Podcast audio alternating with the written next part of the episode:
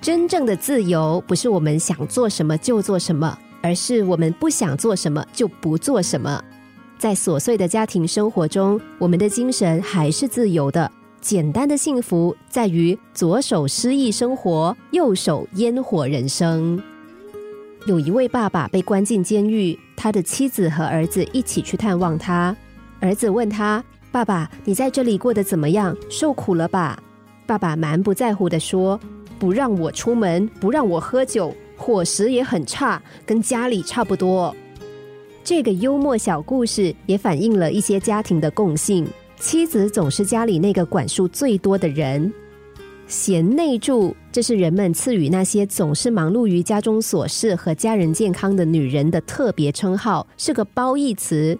可是，有多少男人因为没有办法忍受老婆的管束，而认为婚姻是一种束缚呢？有多少孩子因为无法忍受老妈的管束而认为老妈是唠叨？又有多少操持家务一辈子的女人因为终日围着老公孩子，转而失去了自己的生活？其实啊，无论男人还是女人，在任何时候都要保持自己精神的独立，才能够享受幸福的人生。我们的生活不仅仅有房贷、车贷、全家的生活费、孩子、厨房、全家的保姆，还有健身、旅行，还有阅读和听音乐。如果时间允许，带全家外出走走，看看异国他乡的山水，呼吸一下别的地方的空气，体验不同的民俗风情，放下平时紧张的步调，享受着逍遥自在的时光。家庭生活是温暖的，但是温暖不排斥诗意。不过，当然，生活也不能够只有诗意，却失去了烟火味。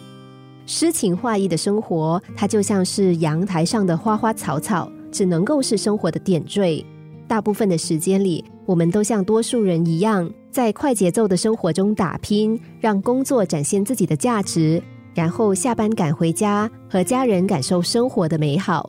这样千篇一律的生活虽然单调，有时候甚至乏味，但却很有意义。无论一天下来你多么的疲惫，但当明天的太阳照常升起，当全家人再一次从沉睡中苏醒，你会明白，生活就像是永远散发能量和温暖的太阳，源源不绝的赐给我们幸福和力量，不停的赶走生活的疲惫和沮丧。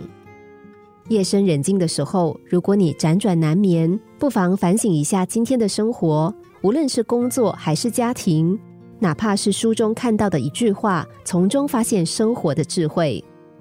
人不能一味的浪漫，也不能一味的现实。左手诗情画意，右手烟火人生，既要活得理性，又不失去情调，时时刻刻让生活保持着应有的弹性。只要你去善待生活，生活就会善待你。